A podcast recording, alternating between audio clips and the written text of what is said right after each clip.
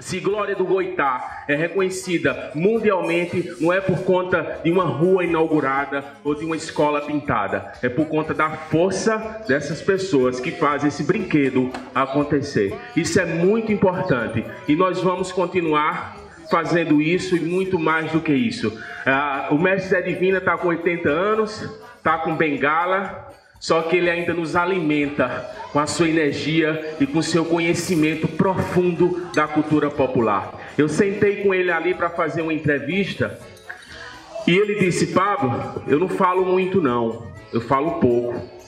E eu fiz várias perguntas, ele embargou, se emocionou, não conseguiu falar. Mas, por incrível que pareça, quando os instrumentos começaram a tocar e o boneco saiu, o mestre cantou, brincou e dançou, porque isso aqui revigora a alma desse mestre. Parabéns, Zé Divina. O senhor é muito importante pra gente.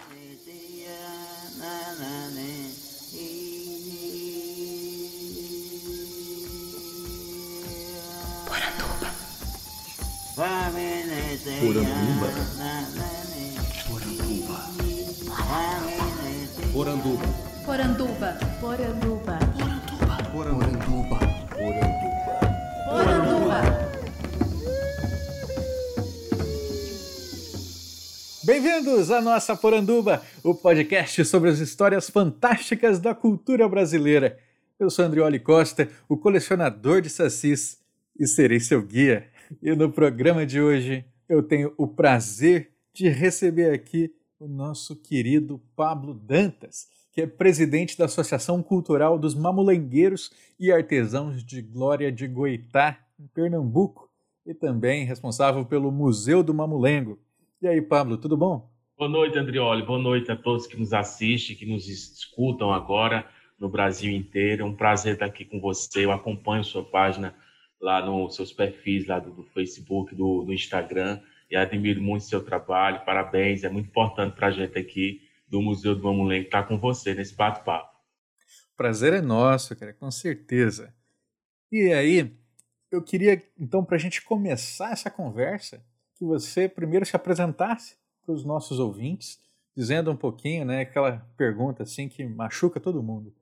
Quem é Pablo Dantas? É difícil, né? Mas começando pela, pela vida pessoal, assim, eu nasci em Serra Talhada, Alto Sertão do Pajeú Pernambucano, terra do Lampião. Já de muito, muito novo, sempre admirei a cultura popular, sempre me, interessei uh, pela arte, sobretudo pelas artes cênicas. E depois de morar em Vitória de Santo Antão, terra da Pitu, da boa cachaça Pitu, terra do grande escritor Osman Lins, sempre é, associando os meus lugares às pessoas, aos artistas, aos aspectos culturais depois fui estudar em Recife, onde estudei História, sou historiador, formado na Universidade Católica de Pernambuco. Interessado pelo movimento cultural, me especializei em cultura pernambucana e me tornei produtor cultural. Assim, paralelamente a esses trabalhos, vivenciei o teatro de rua, fundei o grupo Burrinha da Saudade, o grupo Caforinga, circulei boa parte do país uh, com espetáculos de teatro de rua, conhecendo movimentos populares, incríveis, como o Movimento Teatro Popular de Pernambuco, uh, como o Movimento Escambo Livre de Rua. Circulei boa parte dos sertões do Rio Grande do Norte, do Ceará, com espetáculos. E dentre os trabalhos de, de educação e cultura, enfim, depois de alguns anos, né, 10, 12 eh, anos dedicado a esse, essa área, me tornei gestor cultural uh, do Museu do Mamulengo de Glória do Goitá e também da cidade de Vitória de Santo Antão, pela Secretaria de Cultura, né? Então, tem uma vida artística, burocrática, hoje mais burocrática do que artística, mas muito me interessa tudo que envolve o nome cultura. Você assume a presidência em 2020, eu tô certo? Isso, desde 2017 eu era produtor, né? apenas produtor. Então eu é, trazia projetos, desenvolvia projetos junto ao Museu do Mamulengo, e foi muito tão positivo que mesmo não sendo artesão, mesmo não sendo mamulengueiro, mesmo não sendo raiz da cultura popular nordestina, mas um professor, um pesquisador, um produtor, é, confiaram em mim, né? E eu assumi em março de 2020 a presidência dessa associação que é incrível, né? Que ela é administradora do Museu do Mamulengo e ambas as instituições completaram agora, no dia 7 de maio, 18 anos de muito trabalho. Você assume, então, num período complicado, né? Março de 2020, pandemia começando, o que, que vai ser? Muito louco, Andrioli, muito, porque minha primeira atitude como presidente foi fechar o museu. Que difícil. Né? Foi, primeira atitude. Eu tomei posse no dia 7 de maio de 2000, de, de, é, é, no dia 10, é, 14 de março de 2020, e uma semana depois a pandemia toma de conta e as instituições, a, o Estado aqui de Pernambuco manda fechar os museus e foi a minha primeira atitude. Né? Uhum. No entanto, foi é, assim como todo lugar perigoso, todo lugar complicado, né? E floresce muitas ideias, obviamente, e os artistas são muito bons nisso, né? Então surgiram novas ideias, surgiram novas ações através disso tudo. Obviamente que foi muito doloroso. Passamos quatro meses fechados assim de cara, né? sem saber o que fazer, o que olhar, para onde ir. Projetos foram cancelados, foram retidos e, e, o Brasil sofrendo, e morte, agonia, pandemia, ninguém conhecia isso. E foi tudo muito né, difícil para todo mundo, não só para a gente, né? Mas saiu muita coisa interessante. Conta para gente um pouquinho do que, que saiu daí. Depois que a gente curtiu aquela primeira onda, né? Sobrevivemos a primeira onda. Curtir é ótimo. É, a gente sobreviveu e disse assim, e aí, a gente vai ficar... Vamos fazer o quê? Então vamos entrar, já que a gente é do terreiro da cultura popular, vamos entrar no terreno digital. Né? Então, já em agosto, agosto, setembro, a gente fez uma primeira grande live solidária para colaborar com as contas da associação e para colaborar com o mestre Zé Divina. O Zé Divina estava também precisando e, e tal. Assim, vamos experimentar como é isso. Meu Deus, mas colocar a tenda de mamulengo, boneco na frente das câmeras, cara, e aí, como é que vai ser? Mas a gente passou quase quatro horas ao vivo, essa live está gravada Caraca. no Facebook do museu. Quatro mamulengueiros se, se revezaram em apresentações e a gente que esperava assim conseguir, sei lá, uma ajuda de, de 400, de 500 reais, a gente conseguiu quase 4 mil reais de doação do Brasil inteiro, né? Então a gente boa. viu que nós fomos abraçados pelo Brasil inteiro, né? E daí em diante a gente soltou mais esse lugar digital e isso colaborou muito com as vendas, porque o museu teve uma visibilidade muito grande uh, no país e aumentaram a procura, aumentou a procura, né? Na compra de boneco, inclusive você mesmo já comprou a gente. Eu vou mostrar. Esse programa está sendo gravado também em vídeo, né, gente? Então, se vocês quiserem ver aqui o boneco, dá uma olhada lá no YouTube do Colecionador de Sassis. Esse aqui eu comprei é, no primeiro feirão de mamulengo que teve no ano passado, né, lá de Glória de Goitá. E olha só que beleza. É bem diferente, assim, ele tem o rosto partido com dentes e, e, e três pares de olhos. É um monstro, né? Minha namorada não gosta, não. Ela fala que é feio. Eu acho ele demais. É, é você, pronto, o primeiro que você falou do primeiro feirão no Mamulengo, né? Foi uma ideia que surgiu dos próprios artesãos, porque aqui em Pernambuco tem a FENEARTE, né? Que é a maior feira da América Latina de artesanato e a gente não participa mais, porque ficou uhum. financeiramente é, ruim. Então a gente decidiu criar a nossa própria FENEARTE. Então a gente tem o nosso próprio feirão. Por sinal, agora, nesse exato momento, a gente está passando pelo segundo feirão de Mamulen, que vai até o dia 15, né? E já aproveito para fazer o merchandise aqui. Quem quiser comprar, vai lá, arroba Museu do Mamulengo.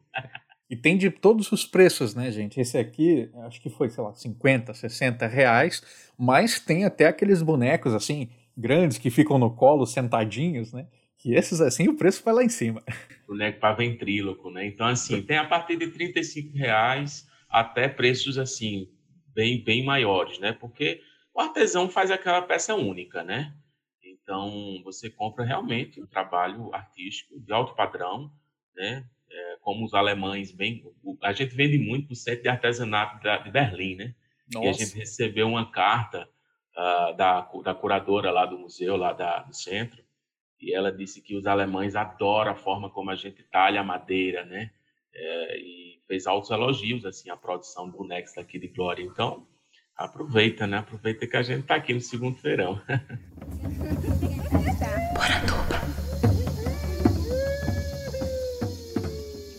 que, é um mamulengo E o que, que torna esses aí de Glória de Goitá tão especiais? Olha, é, Mamulengo, a gente está falando de, de um boneco, um boneco brasileiro, né? Que aqui em Pernambuco é chamado de mamulengo. Certamente vem da corruptela da palavra mão molenga, né? Porque você manipula o boneco com a mão, né? Veste a luva e, e manipula com a mão e os dedos, indicadores e tal. Então, certamente vem dessa palavra. Mas em outros estados assume outras nomenclaturas, né? Ah, no Ceará, por exemplo, chama-se Cassimiro Coco. Né? Na Bahia chama-se Babal. Em João, e, e, e na Paraíba chama-se João Redondo.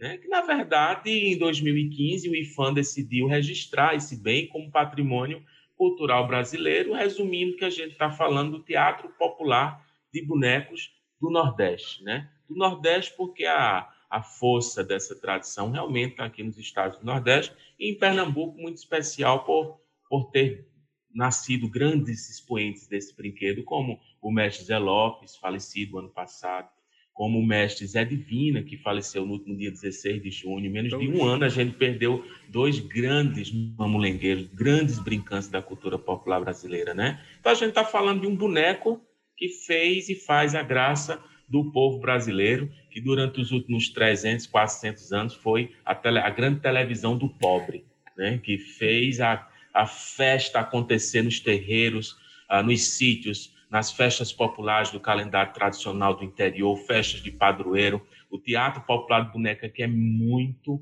sempre foi muito bem quisto, muito festejado. Ainda é?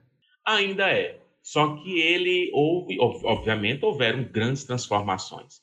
Né? Há, há décadas atrás, o mamulengo brincava ah, na, nos sítios a noite inteira. Era uma brincadeira de uma noite inteira. Né? Geralmente, dois brincantes, dois mamulengueiros se revezavam na tenda, eles brincavam oito horas seguidas. Então, era um grande teatro a céu aberto, com mais de 120 bonecos e diversas passagens, e loas, e músicas que se misturam com a religiosidade, né, com o sagrado, com o profano e, e, sempre fez a graça. Hoje a gente não vê mais isso, né? Hoje lá no Museu do Mamulengo a gente apresenta no máximo uma hora. Nosso maior público é o público infantil. Antes uhum. as crianças não podiam nem chegar perto do Mamulengo. né?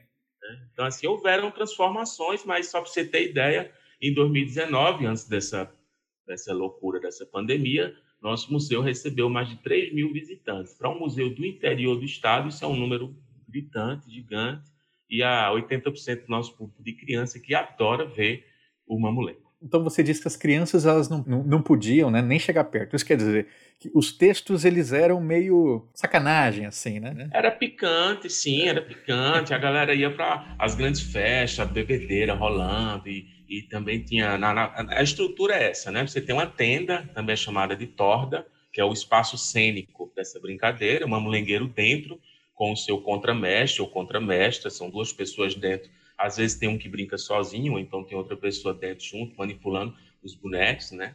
E fora você tem um trio de músicos, né? Que é o, sanfoneiro, o ganzazeiro, o trianguleiro, né? E também tem o Mateus. O Mateus é uma figura de um palhaço, né? Que ele faz essa interlocução entre a plateia e o boneco. Ele é muito importante porque ele responde o boneco, as brincadeiras. Então, tem muita porrada, tem muita violência dos bonecos tem muita brincadeira picante. Então, geralmente, criança não tava nessas brincadeiras, né? O, o Matheus, ele vem do boi ou ele já existia e vai pro boi? Porque o Matheus é, um, é um, personagem frequente né, em festas de boi. Ele é frequente no, na festa de boi. Matheus a gente vê no cavalo marinho. Então, é uma figura muito presente que é, na verdade, um grande palhaço condutor. Então, o Mateus está para isso, ele está para conduzir a brincadeira. Eu ouvi muito, muito, eu ouvi uma palavra linda, cara. Não lembro agora de quem foi, não sei se foi de Zé Divina. Ele disse que o Mateus, ele zela pela brincadeira. Ele cuida da brincadeira. Então, isso é fantástico. O que, que significa o humor para essas peças? Muito presente, porque é, no teatro de boneco, tudo é discutido: política, economia, sociedade, Gaia. Gaia é, é, é chifre. Chifre, né? é, policial valentão. Então, assim, a, o mote da brincadeira é o que se vive, é o dia a dia, né? Então, a comédia está sempre muito presente. É, e essa comédia, de uma maneira ou de outra, sempre passou também muito pelo preconceito. Você sabe que a cultura popular, obviamente, ela não está é, distante, né? Então, assim, é, inclusive foi um trabalho muito bonito feito no Museu do Mamulengo durante essas últimas décadas, de eliminar muito preconceito, né? Racismo, homofobia, uh, misoginia, mulher que apanhava a torta e a direita nas tendas, o negro que era cuspido, né? Então... Nas tendas, uh, você quer dizer o boneco? Sim, ou... sim, o boneco. É um retrato, né? Um retrato de, de, do tratamento mesmo, discutido no dia a dia de, de, de violência, né? De, vai mulher, vai para a cozinha, sai daqui que eu quero brincar. Então, essas, essas, essas terminologias a gente foi afastando, né? Então, assim, tem um trabalho muito bonito das mulheres, né? Jacilene Félix, Edjane Lima, Genilda, né? mulheres que tiveram à frente dessas brincadeiras começaram a perceber que não era legal brincar disso, né? Então, agora, nesse exato momento, a gente está passando por uma gera, geração remodeladora de uma brincadeira secular, está em outro lugar agora, e ela não deixa de ser mamulengo, não deixa de ser cultura popular e não deixa de ser raiz porque a cultura é dinâmica, ela tem sim que ser transformada, é imprescindível. Com certeza. O professor Tiridá é um dos grandes apresentadores do Mamulengo. Você tem o Simão, que é um grande herói, o Benedito, que também é negro, que é outro grande herói, o João Redondo, que é do Rio Grande do Norte, que é outro herói, e o professor Tiridá, que é uma invenção de um mamulengueiro famoso, daqui do Recife, Januário de Oliveira, Ginu, e hoje ele se tornou um personagem clássico do Mamulengo. O professor Tiridá Lotério Conrado Negreiro de Albuquerque, de Lima, da Costa Leão, da Cunha Barbosa, da Chica Direita, Ademais e Ai. Morou, morar. Se não morou, não mora mais. Ai! Vamos falar um pouco então do, do racismo que você puxou, né? Muitos bonecos, eles são, assim, por ser um, um, boneco, né, normalmente ele já tem características ali físicas que são exageradas para gerar graça, né? E às vezes quando esse boneco é um boneco de um negro, aí tem lá uma boca grande, é, vermelha, um nariz grande. Isso ainda é frequente no mamulengo, isso também está sendo repensado, né? Você falou da questão da linguagem, né? Mas e da forma? Olha, é, você sabe que todos os bonecos do, do, do brinquedo tradicional, do mamulengo tradicional, são inspirados em pessoas. Uhum. Né? Então tem lá o goiaba, que é um neguinho do sorrisão grande, ele existiu. Tem muito goiaba por aqui. Tem, tem um janeiro que tem um pescoço enorme. Né? Então, janeiro, ele tinha história, né? Que janeiro era um homem que de janeiro em janeiro vinha visitar as cidades aqui e cantava as mulheres. Então, é inspirado no povo. Eu já escutei muito. É, uma vez é divina disse assim: olha, boneco bom é boneco feio. Porque é, tem que ser, porque a gente quer, a gente quer ter graça, a gente quer colocar o boneco que inspira as pessoas a rir, mas não necessariamente do, do, do, do aspecto físico, né? Mas porque quer queira, quer não, a gente está falando de boneco, né? É um boneco, é um ser animado, né? Assim, por mais que tenha essa, obviamente, né, essa, ligação, né, com, com o ser humano, mas é um boneco, né? É, por isso que eu lancei um projeto em 2019 aqui, em 2018, um projeto chamado Mais Mamulengo Menos Barbie. Uhum. Porque a Barbie, ela coloca todo mundo num pacote só. Perfeitinho, né? Assim. É, é o mesmo formato, é o mesmo cabelo, o mesmo nariz, o mesmo olho, o mesmo formato, o mesmo dedinho, a mesma mão. Tudo é igual, né? E nós somos mamulengo, povo brasileiro é mamulengo. Eu tenho barba aqui, o seu cabelo tá mais solto, né? E eu uso um brinco, e fulano tem um dente maior, e, e Beltrano tem a orelhona grande, e outra... É, é, enfim, nós somos, o boneco é um grande retrato do povo brasileiro. Você falou aí de nomes de bonecos, né? Tipo, ah, tem o goiaba, tem não sei o quê. Você pode levantar para a gente aí alguns nomes de bonecos assim que são marcantes, que acabaram entrando assim, foram criados por um mestre e outros mestres começaram a, a repeti-lo? Olha, do, do, do, tradicional, né? A gente tem muito comum goiaba, janeiro, o doutor, que tem um nome compridíssimo, que eu não vou saber lhe dizer agora, porque já é uma brincadeira em cima do doutor, é, que não cura ninguém, que tem uma injeção desse tamanho e faz barbaridades dentro do espetáculo. A gente tem a Ritinha, a Catirina, né, a Quitéria, que é a dona da fazenda. Você sabe que o espetáculo tradicional ele se passa numa fazenda, a fazenda de Mané Pacaru, né, que é um fazendeiro tradicional, né, que está, tem a sua mulher Quitéria, Quitéria é quem manda no terreiro, que tem a filha dela Carolina, e que tem um danado de um Simão que namora com as duas e bota Gaia no, no patrão. Né? Então tem um malandro da história que a gente chama de Simão aqui na, uh, no Mamunengo. Né? Então conta a história de ter um padre, né? que também tem um nome enorme e tal. Então são personagens, tá, tem, tem diversos, né? E o famoso Diabo e a Morte. Você sabe que o boneco que mais vende aqui no Museu do Mamulengo é o Diabo. Por quê? É.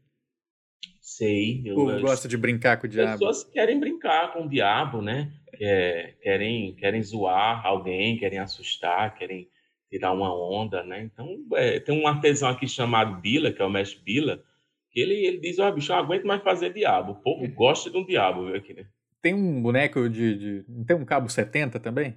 Tem a polícia, né? Tem a polícia. Toda a sociedade é retratada. polícia, padre, o fazendeiro, a mulher fazendeiro, a que leva gaia, que faz menino, uh, o, o, os escravos, né? Inclusive tem uma, uma defesa que é de nosso amigo lá de Brasília, é Chico Simões, ele defende, né, diante dos últimos 30 anos que ele passou estudando, muito perto uh, dos grandes mestres mamulengueiros, brincantes do boneco popular, que o mamulengo ele foi fortalecido nas senzalas, né? A gente sabe que essa tradição de boneco vem da África, vem, vem da Europa também, vem, mas o que ele entende de mamulengo, né, de teatro popular aqui, é fortalecido nas senzalas. Não à toa o mamulengo tradicional brincado há 50 anos atrás era altamente racista, altamente racista. O negro era realmente uma figura ali para trabalhar, que era pisada e humilhada, né? Então há uma, uma linha de defesa de Chico Simões em relação a isso. E o, os mestres eram negros? Não, não necessariamente. Tem, tem brincantes negros, como uh, faleceu, inclusive, o ano passado de Covid, né? Ai, meu Deus, é tanto mestre. Vai chegar o nome dele aqui, tá? É, mas tem outros que são pardos, brancos, e Zé Divina tem um olho azul. Mas eu digo historicamente, assim, nessa época de 50 anos atrás que você estava falando. Não, não, maioria não. Não, não. maioria. Não.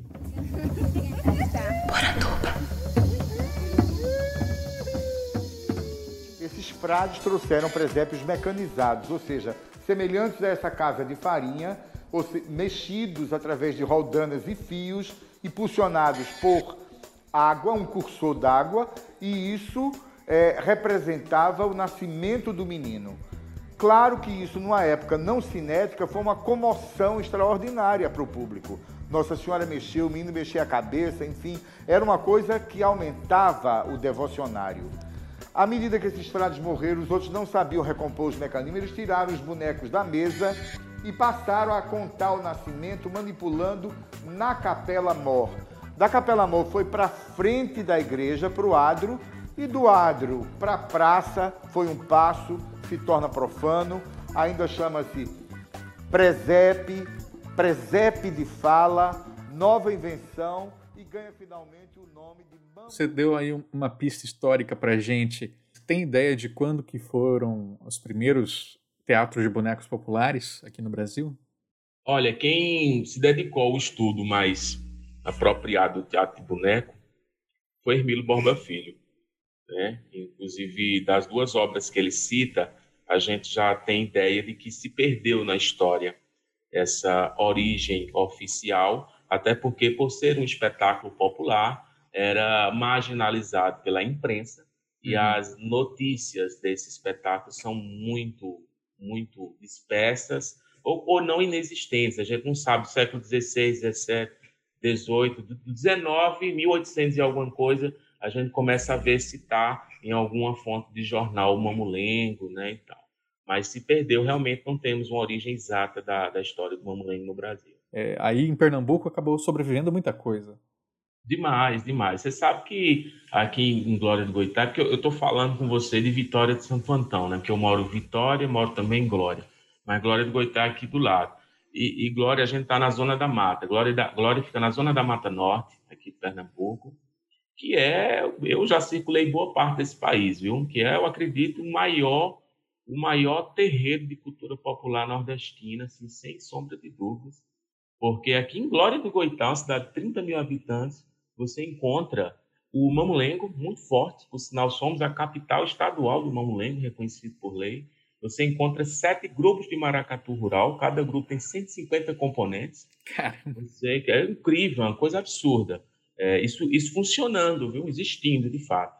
Você Uhum. encontra o, o corpo de senzala do mestre Siriaco, que é uma expressão raríssima, né?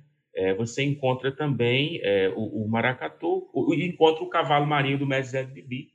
Né? Então, você, é uma cidadezinha pequena, você conta quatro, cinco expressões da cultura popular que está há séculos funcionando aqui, né? Ora melhor, ora pior, mas está funcionando. Esses dias vocês compartilharam um negócio falando em cavalo marinho que eu fiquei abismado, que era um mestre que estava preparando as bexigas do bode, eu acho, para fazer de bola do cavalo marinho. Era isso? Era, foi eu que filmei o mestre Bila. Ele foi, fizeram esse pedido à Bila. Você sabe que no, no cavalo marinho tem instrumentos percussivos, né? E eles é uma tradição que esse essa bola que se, que se fala é a bexiga do boi. né? Então, a É do boi, não é do bode, do né? boi. É do- no frigorífico é um negócio que, que joga fora, né? Joga para os cachorros comer, né? Porque ele não vende. E aí, eu não sei como foi que surgiu a ideia de, pegar uma bexiga de um boi e fazer dele um, um soprar ele e sair uma bexiga e você usar aquilo como instrumento percussivo. Realmente não sei te falar isso, mas ele estava fazendo lá e é realmente muito genial. A, a cultura popular busca seus elementos da natureza, né? A gente já fez um programa aqui sobre o Carnaval do Rio de Janeiro, que inspirados pelos alemães, eles usavam né, a bexiga do boi para fazer uma, um- como se fosse uma, uma massa, né, uma bola assim pre- presa numa corda que bate no chão e aí ela faz um barulho né, bem, bem alto assim e aí se usava isso para assustar as pessoas na rua, né? O cavalo marinho, eles, eles, batem assim na, na coxa, na lateral da coxa, ele segue a percussão da, da, da bancada de músicos, né? Pá, pá. Né? Então, tem um, por sinal, quem usa é o Matheus, né? O Matheus é quem é o, o palhaço brincão aí com, a- com essa bexiga. Então, assim, são expressões incríveis que bebem no, no seu terreiro, né? Então, por isso a presença forte da natureza. Você sabe que eh, esse mamulém que você tem aí, é, ele é feito de uma madeira chamada mulungu. Né? E esse mulungu é muito, muito comum aqui na Zona da Mata. E, é, por incrível que pareça, é madeira que o cupim não rói. Tá? Uhum. É uma madeira medicinal, porque é chá, combate a insônia. Se você cortar o dedo e sangrar, obviamente, você coloca o mulungu em cima, estanca na hora. Né? E, e essa madeira, ela me parece ser mágica, porque ela não serve para fazer lenha, nem, nem cerca, nem nada. Ela é utilizada pelo artesanato. Ela virou magia na mão dos artesãos, porque é uma madeira, é uma árvore que cresce assim, ó, com muitos galhos assim, e ela não se sustenta durante muito tempo, ela cai por si só. Né? Então a gente aqui não derruba madeira para fazer boneco. Né? As fazendas né, vendem quando cai, vendem, então doam. Né? Então é muito comum aqui na, na região a madeira do mulungu. Vamos falar então do material do mamulengo. A cabeça e as mãos são feitas de madeira. Sim. E aí o, o corpinho aqui é uma, uma, uma chita. O que, que é o tecido? É o chitão, né? É o chitão, que é um tecido muito comum também na cultura popular, é, muito vivo, né? Com cores muito fortes e também barato, né? É importante dizer isso. É, e, e aí também tem um cetim que circula aí as mãos e, e a Uhum. cabeça, a tinta, né? Que é pintada. Você veja que esse boneco que você está usando, é, ele é mais, vamos dizer assim, é moderno, né? É moderno, porque os bonecos tradicionais, lá no Museu do Mamulenga a gente está com uma exposição linda com os bonecos do Mestre Divina, né? Bonecos que ele brincava há 70 anos atrás, né? Então tinha, obviamente, uma diferença eh, gigantesca desse que a gente está vendo hoje, né? Aqui, por exemplo, esse meu aqui. A cabeça dele é toda de madeira? Ou, por exemplo, esses dentes ou essa orelha aqui é feita de massa também? É, é tudo de madeira. Só que aí, para preservar a madeira, os artesãos hum, contemporâneos, né?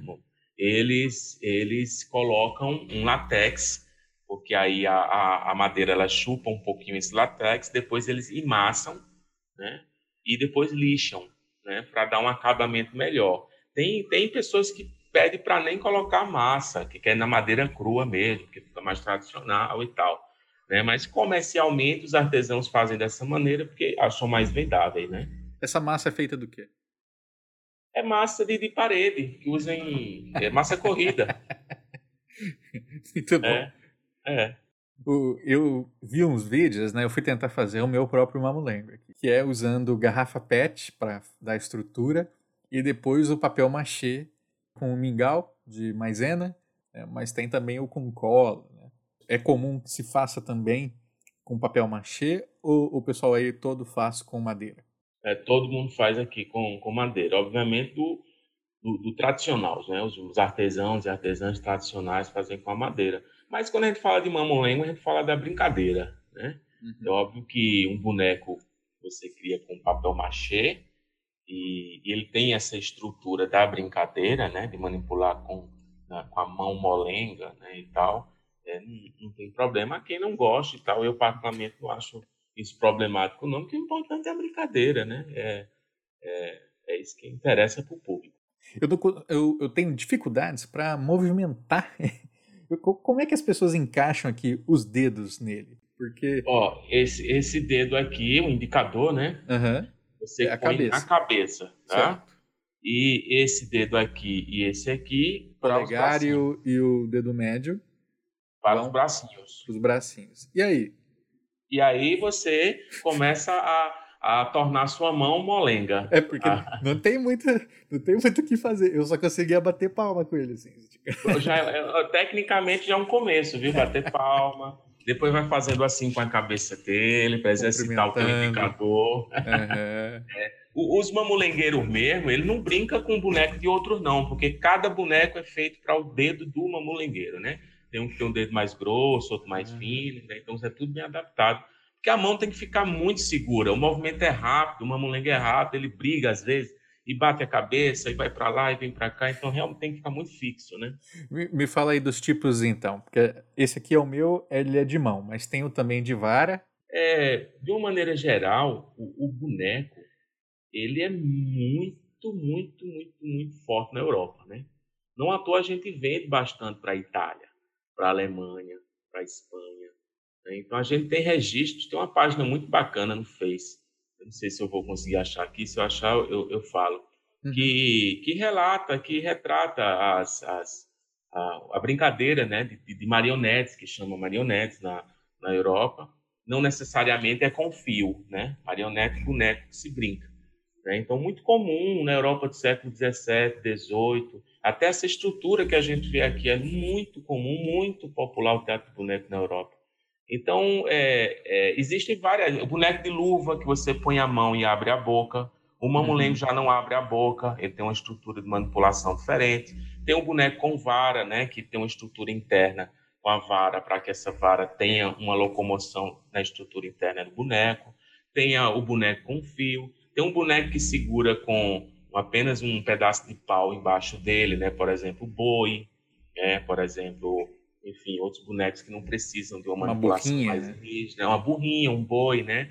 Tem a cobra, que é a chibana, que você põe a mão e ela tem uma estrutura assim, teco, teco, teco, você aperta e a boca dela abre, que ela, a história ela engole, né? Uma pessoa, então é, tem várias manipulações, né? Interessantíssimo. Quando é que você vai vir aqui, em- em Glória do Goitá? Ah, tenho, tenho que ir, com certeza. Eu conheci o trabalho de vocês, graças, até mando um abraço aqui, nosso companheiro Stuart Marcelo, que é um grande ilustrador daí do, do Recife, e ele compartilhou na, na página do Instagram dele, e aí eu, opa, que negócio legal, né?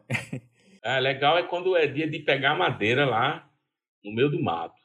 Que aí vo- você veja, tem um processo, né? Para esse boneco chegar na sua mão do jeito que ele está aí, né? Os artesãos souberam que em determinado sítio, sítio Mufungo, caiu lá um pé de mulungu.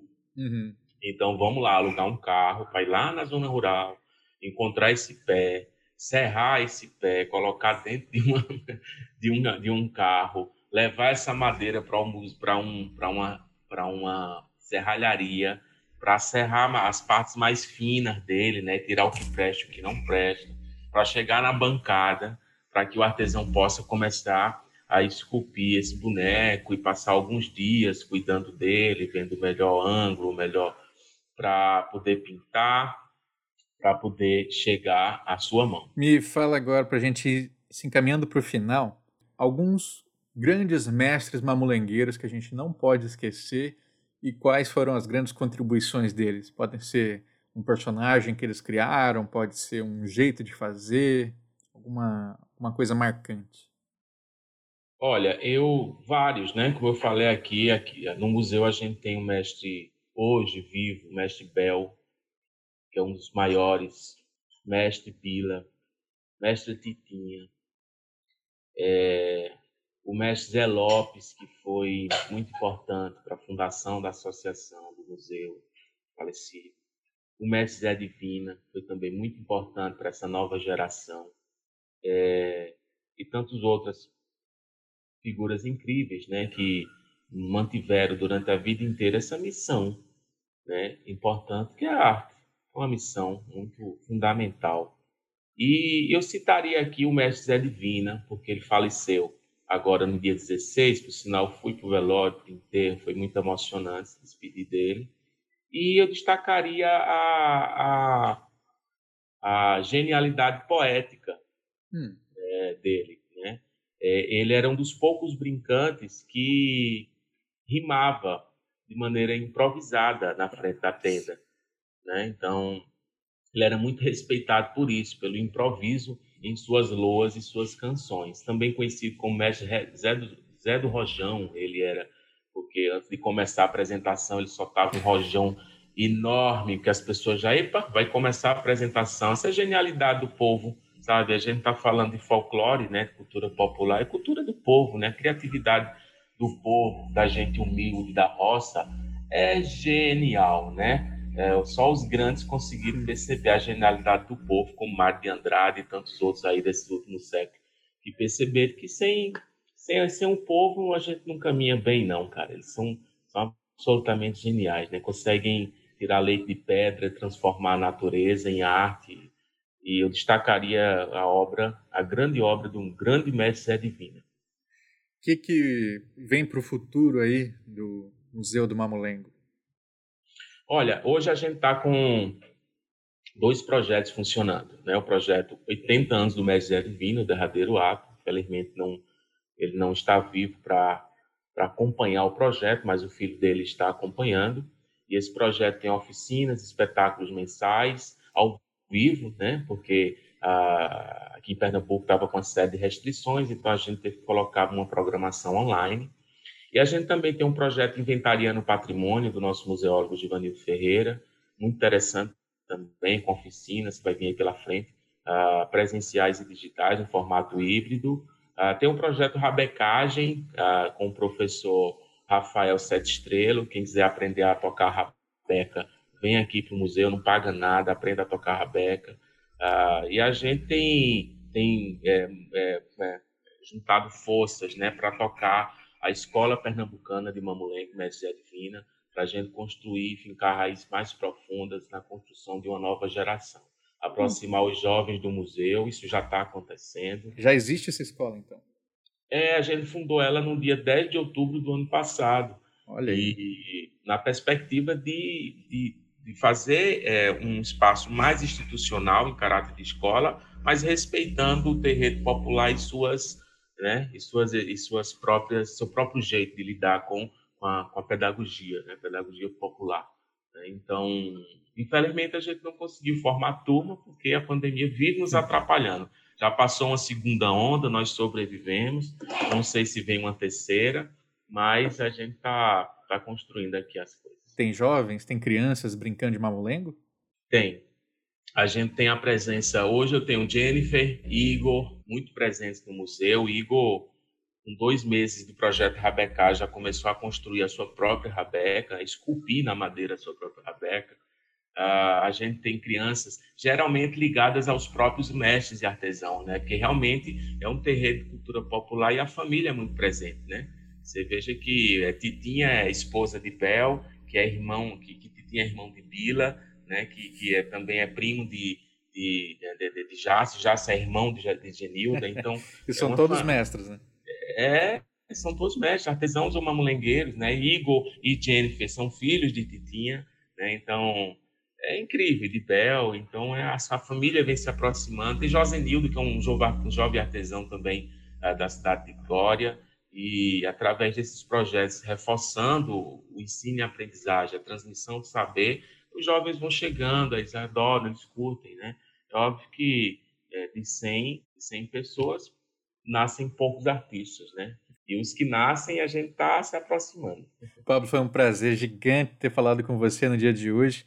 Eu queria que você se despedisse então do nosso público aí, mandando seu recado final e seu abraço. Muito obrigado, Andrioli. É, poxa, que legal saber do seu interesse pelo Museu do Mamulengo, né, do seu, da sua página, do seu perfil. É, é muito bacana assim quando a gente encontra pessoas, parceiros que queiram colaborar, escutar a nossa história, divulgar a nossa história. Isso é, é incrível, é renovador, né? A gente completou 18 anos, em 2023 completamos 20 anos. Eu tenho, eu tenho fé que nesses 20 anos você vai estar aqui com a gente, pelo menos em algum momento do ano, para a gente se conhecer pessoalmente se abraçar. Certamente já vamos estar vacinados, né? E, e é isso. Um abraço para todos que nos escutam. Sigam as redes sociais do Museu do Mamulengo. No Facebook é Museu do Mamulengo de Glória do Goitá. E no Instagram é Museu do Mamulengo. Um abraço para todos vocês de coração.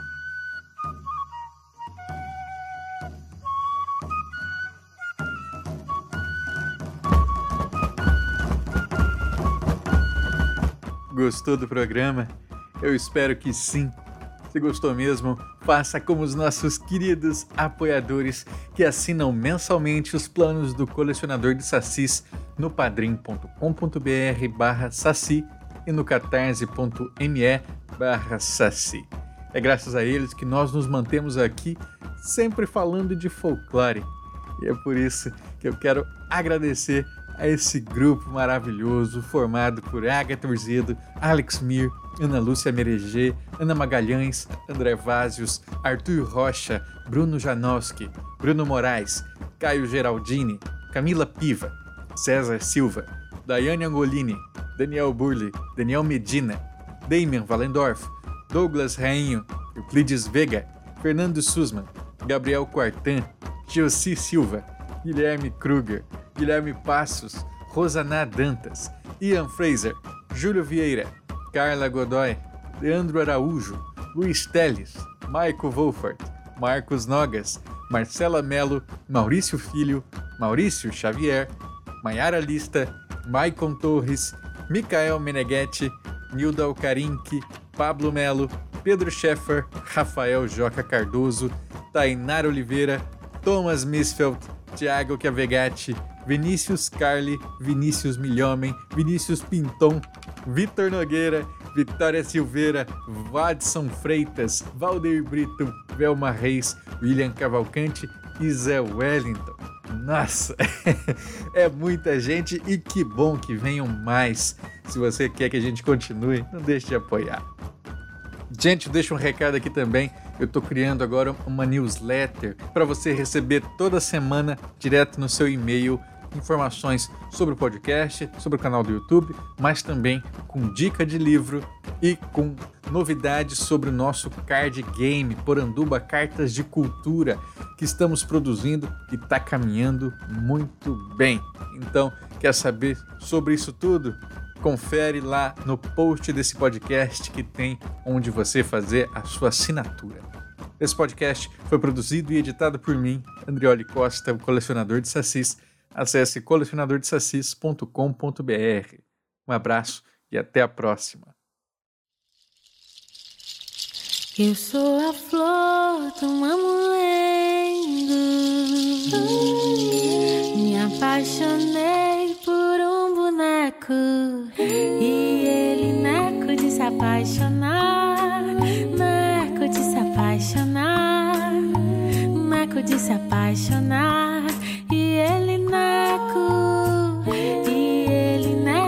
se apaixonar, naco de se apaixonar, naco de se apaixonar, e ele neco. Já estou com os nervos à flor do pano. De desenganos vou ter um treco.